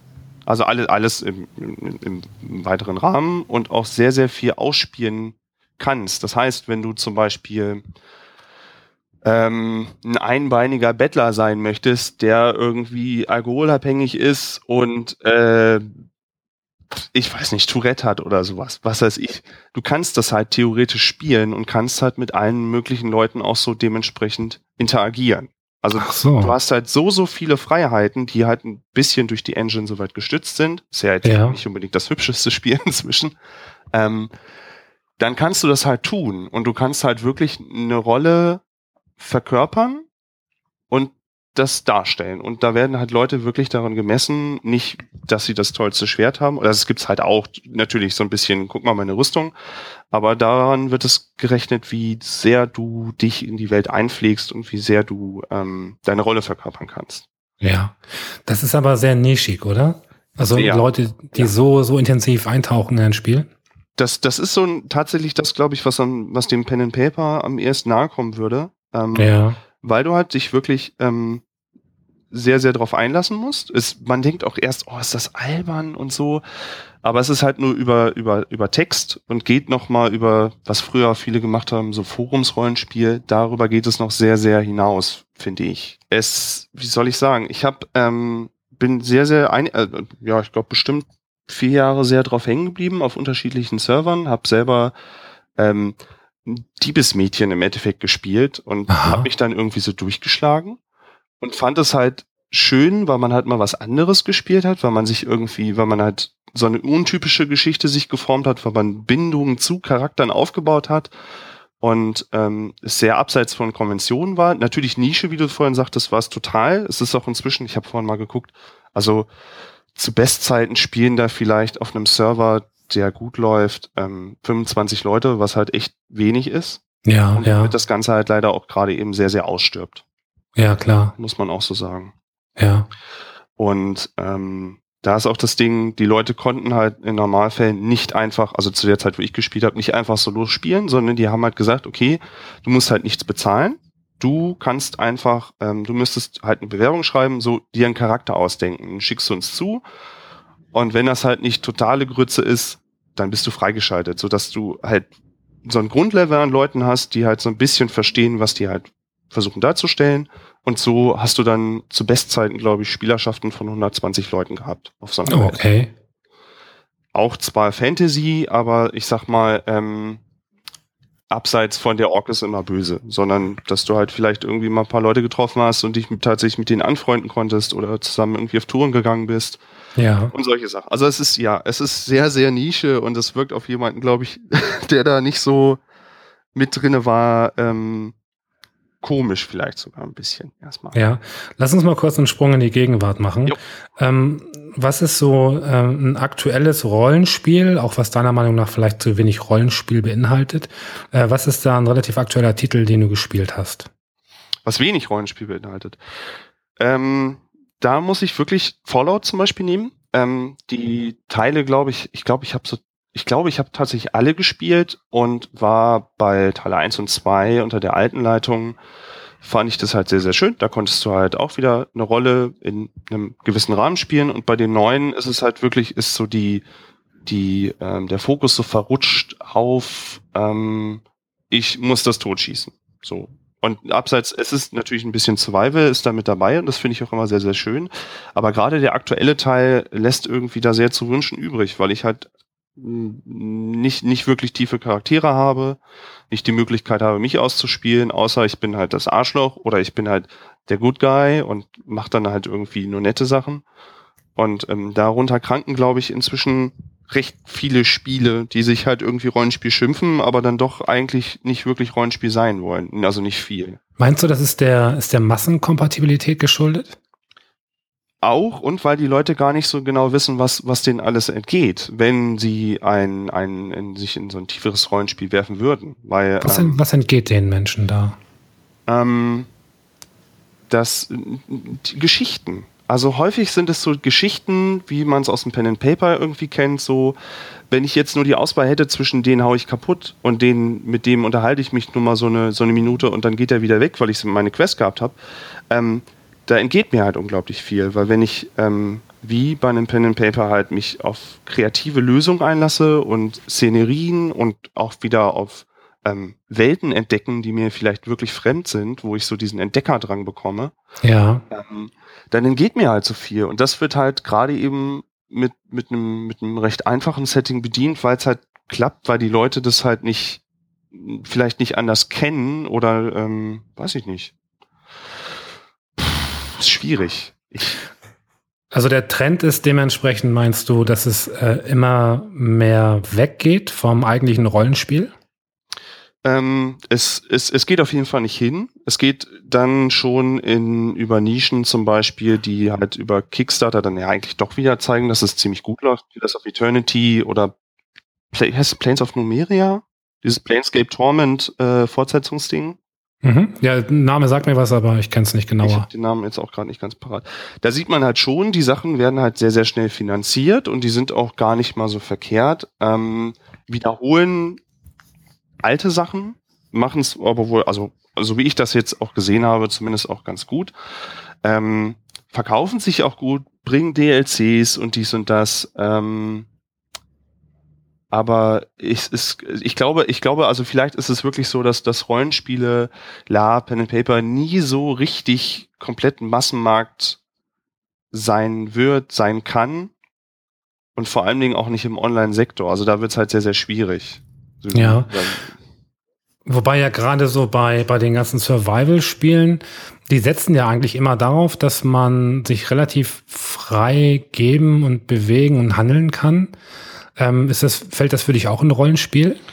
Ähm, es gibt Situationen, zum Beispiel bei einem, bei einem DayZ, was ja auch ziemlich, ähm, ziemlich viel Potenzial da theoretisch hätte, ja. wo es dann auch Situationen durchaus gab, wo ich das auch gespielt habe, wo ich dann gesagt habe, okay, der schießt mich jetzt nicht einfach über den Haufen, sondern ich habe ich hab zumindest eine, ähm, eine Rollenspielsituation in dem Sinne, dass er mich ausraubt oder knebelt und in sein Auto nimmt und dann muss ich mit einem anderen ums Überleben kämpfen. Das ist ja in gewisser Weise auch Rollenspiel oder ein Spiel miteinander, ähm, wo das, wo das ja schon der Nerv irgendwie gekitzelt wird und ich sage, da habe ich jetzt viel, auch selbst wenn mein Charakter stirbt, ich alles verliere und so, aber ich habe ein schönes, ein schönes Erlebnis gehabt, eine schöne Geschichte, die ich dann erzählen kann und sagen kann, boah, wie cool das war, da hat mich einer nicht über den Haufen geschossen, sondern hat da halt irgendwie eine Stunde mit mir äh, palavert und gemacht und getan und ähm, so entstehen dann wirklich Stories. Und das mag ich. Ich bin mir nicht wirklich sicher, ob, ob der, es, gibt nicht den Spieler, klar, nee. aber ähm, ich sag mal, Spiele werden ja in der Regel gemacht, um verkauft zu werden, um gut verkauft zu werden. Es sei denn, man ähm, ja, hat eben über Kickstarter die Möglichkeit, irgendwie so, so ein ganz konkretes Klientel anzusprechen, das, das dadurch zu finanzieren. Aber im Endeffekt ja äh, ist mein Empfinden, dass die Leute einfach auch zu faul sind. Und ich mhm. zähle mich auch hin und wieder dazu, äh, wirklich aktiv eine Rolle zu spielen, die auch wirklich Kreativität erfordert. das, das, hat, das sieht man ja auch zum Beispiel, dass, dass die meisten halt wirklich nur Konsumenten sein wollen, denke ich mal. Genau. Sonst hätten wir ja viel mehr zum Beispiel YouTube-Kanäle mit Materie und, und ja. guten Content, ja. sondern wir haben äh, millionenfach Viewer, die einfach nur berieselt werden möchten und nicht halt die, die, die Energie reinstecken, damit, sage ich mal, alle davon am Tisch ein, ein positives Erlebnis haben. Und ähm, das sieht man in einem kleinen auch wieder bei Pen and Paper Regeln, dass du äh, beim Pen and Paper Rollenspiel, dass du halt mehr Leute hast, die einfach nur schon spielen wollen und dann darüber hinaus ähm, meistern, also eine Geschichte erzählen. Das hat man seltener, wobei sich ja trotzdem alle einbringen. Also jeder bringt was zur Geschichte bei, stellt seinen Charakter dar und bringt das Abenteuer an sich irgendwie weiter nochmal. Kannst du dir vorstellen, dass ähm, Ultima Online heute noch funktioniert, wenn man das ähm, technisch so auf Vordermann bringt? Mm, kommerziell nicht. Also mhm. im Sinne von, also wenn man jetzt sagen würde, man würde so dieses Monatsgebühr-Ding raushauen. Das würde nicht ja. funktionieren, weil es zu viele Leute gäbe, die halt dazwischen funken und sagen, haha, ich habe jetzt hier auf den Boden gekackt. So. Und damit die Szenerie komplett blöd machen. Ähm, sowas würde funktionieren, wenn sich zum Beispiel, habe ich äh, auf Fahrt nach Hause, nach der Arbeit dran denken müssen, wenn sich die Leute, die Ahnung davon haben, die diese Free Shards vielleicht machen, dass die sich zusammenschließen würden unter einem Banner und sagen würden, wir bauen halt eine grundsätzliche Engine, ein grundsätzliches Gerüst, was möglichst viele Freiheiten bietet, sodass vielleicht auch mal zwischendurch einer im Freundeskreis den anderen ein Abenteuer machen kann das irgendwie ein bisschen grafisch darstellen, aber dass die Leute halt schon darum laufen. Und äh, darunter ein eigenes, ja, ein Grundgerüst, nicht, nicht, nicht, noch nicht mal unbedingt ein Spiel, sondern ein Grundgerüst schaffen, in dem das möglich ist. Das, ja. Ich glaube, das würde funktionieren. Und es gibt Anleihen, es gibt ähm, so Seiten wie ähm, Roll20 zum Beispiel, die versuchen Pen and Paper zumindest ein bisschen, so eine Grundgerüst auch wieder zu bieten, aber da ist es, das ist nicht ganz das, was ich meine. Das unterstützt Pen and Paper ist aber nicht ganz das, was zum Beispiel eine Ultima Online in dem Moment macht. Also ich glaube schon, es würde klappen. Es würde klappen, wenn, ähm, wenn sich eine Community ein bisschen selbst regelt, ein bisschen Leute sich Mühe geben und ähm, wenn die Leute sich jetzt schlussendlich wirklich von dem alten Grundgerüst Ultima Online abwenden und sagen, wir machen jetzt hier für die Fans, für die Leute, machen wir jetzt eine Grundstruktur und stellen was auf die Beine. Und dann glaube ich, würde das auch ähm, würde das auch Leute interessieren, weil ich glaube, viele Leute wissen auch gar nicht, dass es Rollenspiel Ultima Online, dass es diese Szene mal gab und dass die immer noch so ein bisschen daher rumzombiet. Abschließend würde mich nochmal interessieren, was mit deinem Diebesmädchen geschehen ist. Hast du das auf Eis gelegt oder hast du das beendet für dich, das Spiel? Ähm, ich, ich kann nicht davon loslassen. Das ist ganz schwierig. Ich, äh, es geht meiner Frau genauso. Sie hatte auch einen Charakter und wir können nicht ganz davon loslassen. Wir haben da irgendwelche Abenteuer äh, witzige erlebt und ja. ähm, es schwört mir immer wieder rum und immer wieder habe ich irgendwie ähm, Anleihen von, wo ich, wo ich den Namen unterbringe, wo ich irgendwie denke, so, oh, ich hätte irgendwie, ich, ich habe jedes Jahr einmal Lust, wieder Ultima Online anzufangen und das Diebesmädchen weiterzuspielen. Es gibt sie noch, in meinem, in meinem Kopf, aber mir fehlt das Grundgerüst, um sie wirklich so auszuspielen und dann würde ich das wahrscheinlich, dann würde ich so ein Homecoming quasi machen und äh, mit dem kleinen Diebesmädchen Kishante wieder äh, Blödsinn machen. Irgendwann vielleicht. Sehr schön. Henrik, vielen Dank fürs Mitmachen. Ja, vielen Dank, dass ich mit dabei sein durfte. Sehr gerne. Ciao. Ciao. Meine nächsten Gäste sind Wie29 und Judith37. Hi. Hallo. Hi. Ähm, worüber sprechen wir? Ähm, du bist ja Spieleexperte. Nein. Und ähm, doch. ähm, wir würden gerne ein Computerspiel für unsere Mütter entwickeln und brauchen dabei deine Hilfe. Kannst du uns helfen, ein Spiel zu entwickeln für, für unsere Mamas? Okay. Ich habe so ein bisschen die Befürchtung, dass es ein sehr, sehr fiktives Thema ist, ähm, weil ich so ein wenig glaube, dass ihr gar keine Spieleentwickler seid, oder? Äh, doch, ich kann, ich bin durchaus in der Lage, Spiele zu entwickeln. Ah, okay, alles klar. Aber vielleicht sollten wir erstmal anfangen, wie ihr auf das Thema gekommen seid. Also ich bin ohnehin nur ähm, zufällig in diese ganze Sache reingeraten, von dem her muss es wie erzählen. Mm, ich habe ähm, überlegt, irgendwie, über was man sprechen könnte, was nicht zu technisch ist. Ich meine, das ist natürlich ein bisschen ironisch, weil ja Entwicklung schon an sich ein technisches Thema ist. Aber ich dachte an meine Mutter, mit der ich irgendwann mal in einem Kaufhaus Nintendo 64 gespielt habe. Und ja. ähm, ich spielte mit ihr da 1080 Snowboarding, was damals, ich glaube 98, so die super Simulation war.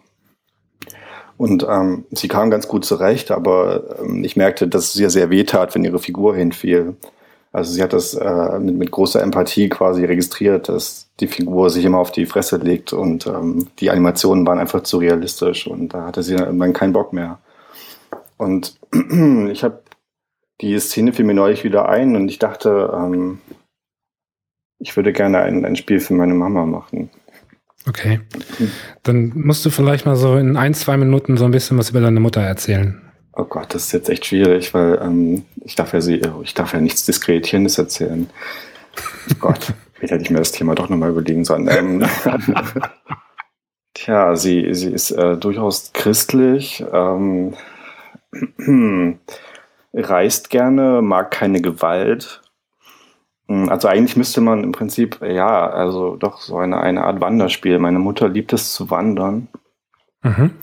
Und vielleicht wäre das irgendwie eine Sache, also dass man quasi ein, ein, ein, ein Walking Simulator entwickelt, aber der speziell auf die Bedürfnisse von, von Müttern optimiert ist, mhm. welche auch immer das sein mögen. Vielleicht, dass man irgendwie zwischendurch beten kann. Nee, das ist jetzt nicht, das würde zu meiner Mutter passen. Ich musste, das ist vielleicht jetzt ein bisschen sarkastisch, aber ich musste an das Spiel The Graveyard denken. Äh, kennst du das? Das habe ich noch nicht gespielt. Ich kenne den Entwickler ähm, und aber ausgerechnet dieses Spiel habe ich nicht gespielt, ähm, weil es klang, klang, mir ein bisschen zu langweilig irgendwie. Also ich fand ähm, The Path ist ja glaube ich auch von denen. Das fand ich ganz genau. gut. Also dieses Rotkäppchen-Ding. Ähm, aber das mit der mit der mit der Frau stirbt sie am Ende oder was oder? Genau. Ja. Und jetzt hast du natürlich krass gespoilert das Spiel. Echt? ich kann überhaupt keine Ironie verstehen. Ja, nee, das ist tatsächlich so, dass bei The Graveyard einfach eine, eine alte Oma steuerst, ähm, die einen Spaziergang macht auf den Friedhof und du bewegst sie ähm, ja einfach ja ganz normal hin und her und sie ist halt sehr sehr langsam mhm. dem Alter entsprechend und du kannst sie dann auf dem Friedhof auf eine Bank setzen und das kann man auch alles in der kostenlosen Version. Und in der bezahlbaren Version besteht auch die Möglichkeit, dass die Oma stirbt. Auf Knopfdruck oder wie funktioniert das dann? Nee, irgendwann. Irgendwann. Ach so. Mhm. Und ähm, dann ist das Spiel zu Ende. ja, aber das ist wahrscheinlich auch erst nicht irgendwie ein Spiel, was wahrscheinlich Mütter spielen wollen. Wenn du von, von Walking-Simulatoren sprichst, äh, kennst du äh, welche aktiv am Spielen? Ja. Okay, nennen wir mal einen, vielleicht, der dir ganz gut gefallen hat. Ähm, einer der, der allerältesten, ähm, für mich ist es zumindest einer, ähm, es ist äh, Shadowgate 64 von, von 1999. Hast du es gespielt? Ich nicht, nee. Okay, du solltest es mal spielen, weil es ist, ich finde, das ist quasi so der, der, der Ur-Walking Simulator irgendwie, der, ähm, also das Prinzip definiert hat. Der ist sehr deprimierend, man kann kaum oder gar nicht kämpfen. Ähm, man bewegt sich halt in einer sehr äh, schlichten 3D-Ansicht durch dieses komische Schloss. Und dieses Shadowgate-Spiel ist ganz anders als diese ganz schlimmen älteren Shadowgate-Geschichten, in denen man die ganze Zeit nur so komisch vor sich hin stirbt. Die sind ja so ein bisschen albern irgendwie. Also ich fand, fand Shadowgate eigentlich immer blöd, aber Shadowgate 64 ist ein sehr, sollte eigentlich, also ist ein sehr gutes Spiel. Okay. Wenn Menschen Spiele machen für Freunde oder Verwandte, hat das in der Regel ja einen besonderen Anlass. Mhm. Ähm, es gibt ja so diese, diesen Klassiker zum Beispiel, äh, wenn jemand einen Heiratsantrag macht oder ja. ähm, sowas in der Art. Und ähm, gäbe es in deinem Fall auch einen besonderen Anlass? Hm, ich glaube, oh Gott, ich glaube, meine Mutter wird nächstes Jahr 60. Also der 60. Geburtstag, ja, könnte könnte als Anlass dienen, ja. Das ist für mich schon also eine Sache, die ich an sich gerne mache. Also für Menschen, die ich mag, irgendwie auch Dinge entwickeln, die ein bisschen aufwendiger sind und so und, und empfinde es eigentlich als eine, eine gute Herausforderung. Also selbst wenn dabei quasi vielleicht kein Spiel für meine Mutter herauskommen sollte, irgendwie wäre es ähm, trotzdem, mh, hm, also ja, könnte trotzdem was Gutes dabei rauskommen. Ja. ja, Spielentwickeln ist so ein bisschen das neue Basteln. Ne? Also gerade in einem gewissen Alter habe ich das Gefühl, dass äh, die Leute jetzt irgendwie keine, keine Origamis mehr falten oder so, sondern einfach ein kleines Spiel entwickeln. Was ja teilweise auch relativ einfach geworden ist, ne, mit, den mit den Werkzeugen. Also ich habe mal gesehen, du hast, glaube ich, mal ein Twine-Spiel gemacht, kann das sein? Mhm, ich benutze es öfter mal für verschiedene Sachen, ja, stimmt. Twine zum Beispiel. Stimmt, das wäre eigentlich eine Möglichkeit. Ich könnte eigentlich eine Art Textspiel für sie. Ja, das wäre auch was, was, das wahrscheinlich bei meiner Mutter sehr gut passen würde. Ja, weil das ist natürlich dann so am nächsten ähm, von dem Medium, was die Generation kennt und Stimmt. zum Teil auch mag. Und das ist halt das Buch, das geschriebene Wort. Ähm, und da kann man natürlich auch mit, äh, mit, mit Grafiken und mit Sound auch so ein bisschen das Ganze ähm, untermalen, auf jeden Fall. Ja. Deswegen war meine, meine erste Idee war auch, dass man eigentlich was mit Twine machen könnte. Das ist eine gute Idee. Gefällt mir sehr gut. Weil ähm, man da auch mit relativ wenig Aufwand sehr viel Persönlichkeit mhm. reinbringen kann. Ne? Das stimmt, ja. Man würde dann nicht jetzt versuchen, irgendwelche Sachen in 3D irgendwie nachzubauen, Eben. irgendwelche Orte, die man mal gesehen hat oder sowas in der Art. Also gerade wenn es um das Thema Geburtstag geht, was ja unweigerlich dann irgendwo schon zum Thema Erinnerungen halt hinführt, wenn man was Persönliches machen möchte. Ja. ist wahrscheinlich besser, das in, in einer Textform zu machen. Das ist eine sehr ja. gute Idee. Was ich mir gut vorstellen könnte, wäre zum Beispiel ähm, eine Situation aus deinem Leben, aus deiner Vergangenheit, ähm, die du ähm, in positiver Verbindung siehst mit deiner Mutter. Mhm. Und dass im Endeffekt diese Situation nachgespielt wird, so dass sie in, in dem Spiel in deine Rolle schlüpft. In meine Rolle? Was heißt ja. das? Das heißt, dass sie das nachvollziehen kann oder? Genau. Oder? Mhm. Genau. Hm. Und äh, ich kann mir vorstellen, dass äh, wenn das ein Moment ist, der ähm, der dir am Herzen liegt oder der viel in deinem Leben bewegt hat und auch sie vielleicht oder ihr in Erinnerung ist oder auch nicht so, das ist relativ egal, dass wenn sie halt diesen Weg geht aus deiner Sicht mhm. und ähm, das Ganze dann eben auch ein Finale hat, äh, dass das tatsächlich ein sehr emotionaler Moment sein könnte. Das finde ich total gut. Habe ich jetzt schon dreimal gesagt, aber ich bin gerade ähm, ich dachte nämlich die ganze Zeit irgendwie an, an, oh Gott, da muss ich mich irgendwie mit Unity beschäftigen. Und ich weiß nicht, ob du schon mal irgendwas mit Unity gemacht hast. Ich finde, das ist ja blanker Hass irgendwie, dieses Teil, was so tut. Also der ist total einfach und in ja. Wirklichkeit, das ist aber trotzdem, fühlt sich an wie irgend so ein, irgend so ein Rotz, den jemand in Linux programmiert hat, wie so, wie so eine, oh. also hast du schon mal mit, mit, mit GIMP gearbeitet, also diesem äh, ja. Linux Photoshop, was ja irgendwie ja. aus tausend Fenstern besteht. Ich mag GIMP ganz gerne, aber ich kann verstehen, dass man es halt hasst und so ähnlich fühlt sich Unity für mich irgendwie an, so ein äh. Unit, von Unit weiß ich ja, dass sie äh, sehr gut illustrieren kann. Das heißt, also falls ihr da so ein bisschen was zusammen machen wollen würdet, wäre das natürlich ideal auch äh, für, für Twine. Mhm. Ähm, wenn, wenn sie das eben so mit äh, zwei, drei Illustrationen äh, füttert, das Ganze. Ja. Ich weiß auch, dass du Musik machst. Mhm. Äh, du könntest einfach so, einen, so einen relativ dezenten äh, Hintergrund, Sound mhm. selbst machen so dass das Gesamtwerk wirklich extrem persönlich ist. Und ja. das wäre wahrscheinlich auch ein Spiel, äh, an dem Leute, die dich persönlich nicht kennen, wahrscheinlich auch kein Interesse hätten. Mhm.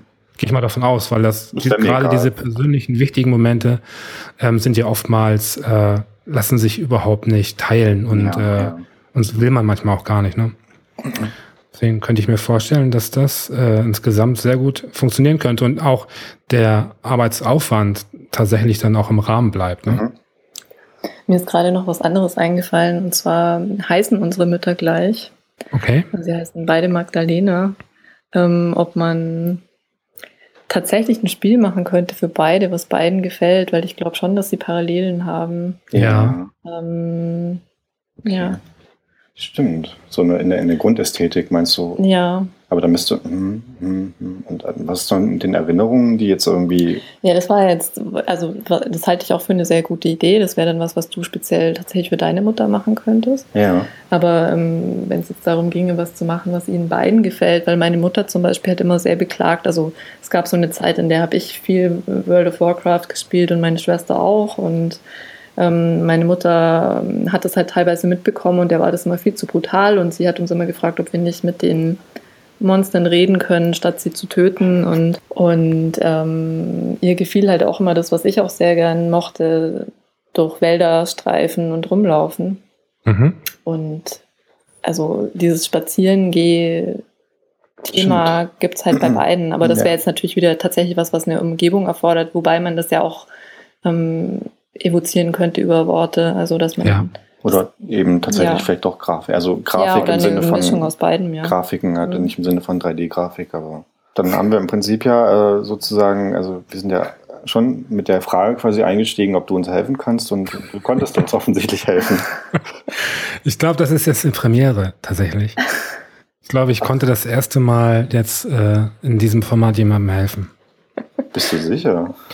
Ähm, naja, es war eigentlich bisher nie so, dass jemand mit äh, der Bitte um eine Lösung kam, sondern da ging es eigentlich meistens um Metathemen, in, ja, in denen es, in denen man halt so eine, seine Meinung kundtut. Und dann habe ich meine auch kundgetan. Ja. ja. Aber es war halt keine, keine Lösungsfindung in dem Sinne. Ja. Ich wollte nur sagen, ich habe dich übrigens parallel gezeichnet, während wir diese Aufnahme machten. Zum Okay. Thema Illustrieren. Oh Gott. Muss ich Angst haben? Nee, ich schick dir das nachher. Nee, du musst keine Angst haben, musst, muss Fabo Angst haben. Ich habe Fabo noch nie quasi live gesehen und kenne Fabo nur von, von seltsamen ähm, Narzisstenfotos irgendwie. Die, deswegen keine Ahnung, ob das vielleicht, ob, ob Fabo im echten Leben einfach genau so aussieht. Möglicherweise. Seltsame Narzisstenfotos. So, so. Ach naja, also ich meine, so, also jetzt ganz normal, so Konfirmandenfotos tauchen bei dir nicht auf oder irgendwas so ganz normal aus dem Leben gegriffen, irgendwie du irgendwie auf einer Bierbank irgendwie sitzen mit Blitz fotografiert, das wird wahrscheinlich eher nicht passieren. Wohl eher nicht, nein. Ja. Ähm, ich, ich bin auch sehr verwirrt, weil wir sind einfach viel zu gut in der Zeit. Wir haben eine Lösung gefunden, wir sind gut in der Zeit. Ja, Was, was kommt als nächstes? Und, wir, und außerdem sind wir eigentlich zu dritt, irgendwas stimmt da nicht. Ja. Tja, das ist halt die Eingrenzung, die da doch durchaus hilft. Ähm, vielen, äh, musst du dich verabschieden oder müssen wir uns verabschieden? Es gibt ja, es gibt ja keine Verabschiedungsnorm.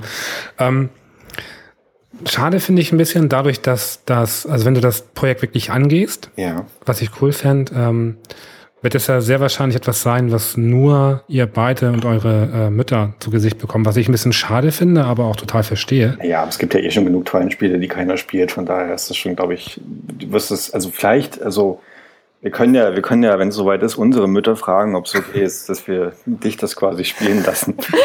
Oder, oder du kannst ja vielleicht mal, ach nee, das geht ja nicht, wenn du sagst, äh, ich wäre Beta-Tester, dann wüssten die ja schon, dass da was passiert. Genau. Ja, oder wir machen einfach ein Spiel für dich. Ja. Nun denn, Fabo, dann, Fabo ist unsere Mutter. das wäre, das wäre der nächste Schritt, dass ihr ein Spiel macht für mich. Denn wir sind Geschwister. Oh mein Gott, Jetzt wird's richtig scheiße. ich möchte das Gespräch Okay. Wie der Zufall es will, äh, kommen wir jetzt gerade an die 15 Minuten ran. Das heißt, wir müssen ganz dringend das Gespräch beenden. Tschüss, Fabo. Ich äh, danke fürs Mitmachen, für das Thema und äh, ja, und ich freue mich aufs Bild. ja. Ja, vielen Okay, Dank. ciao. Ciao.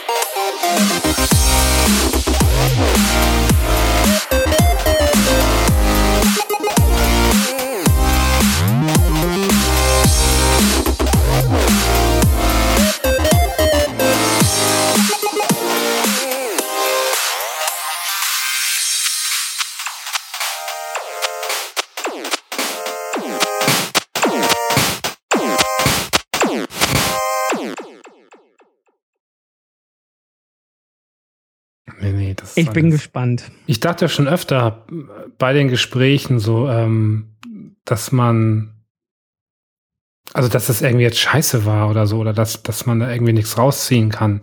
Mhm. Und es hat sich eigentlich immer das Gegenteil äh, gezeigt. Vielleicht bist du die Ausnahme.